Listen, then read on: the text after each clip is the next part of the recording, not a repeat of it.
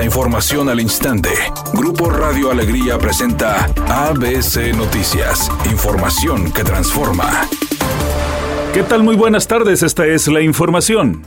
Habitantes del municipio de San Pedro Garza García señalaron que la entrega de la avenida Vasconcelos se realizó a pesar de que faltan trabajos de terminar. Enrique Burguet, del colectivo Promontaña, señaló que desde un principio el alcalde Miguel Treviño le faltó escuchar a los ciudadanos, lo cual se puede atribuir a la falta de supervisión integral. Señaló que la siguiente administración deberá de replantear esta infraestructura, la cual se va a traducir en costos y más molestias para la ciudadanía, debido a que la actual administración no contempló que cuesta menos preguntarle al ciudadano lo que requiere.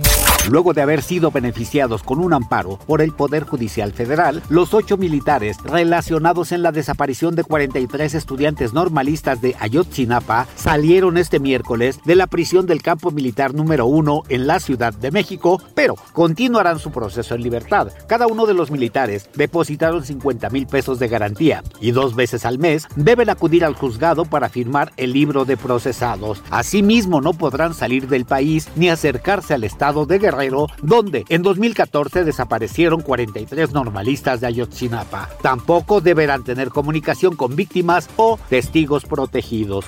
Rayados dedicará juego a la aficionada fallecida en Torreón. El Club de Fútbol Monterrey brindará antes de su juego ante el equipo de Querétaro de esta noche un homenaje en memoria de Maribel Mercado Gallegos, la aficionada de Rayados que falleció en Torreón tras ser atropellada junto con un grupo de seguidores del equipo. Antes, durante y al finalizar el partido, el equipo se dedicará un tiempo para solidarizarse tanto con la aficionada como sus familiares, así como los seguidores heridos que siguen hospitalizados en Torreón. Se espera que haya un minuto de silencio antes del encuentro en el que participarán jugadores del Club de Fútbol Monterrey y el equipo rival. Además, el himno se dedicará en memoria de Mercado Gallegos y en solidaridad de las víctimas. Ya inició la Casa de los Famosos de Telemundo y en esta cuarta temporada hay figuras que seguramente darán mucho de qué hablar. Entre ellas está Alfredo Adame, Cristian Estrada, La Divasa y también, por supuesto, hay figuras que uno que otro no conoce porque su fama es únicamente en Estados Unidos. Habrá que ver quiénes son.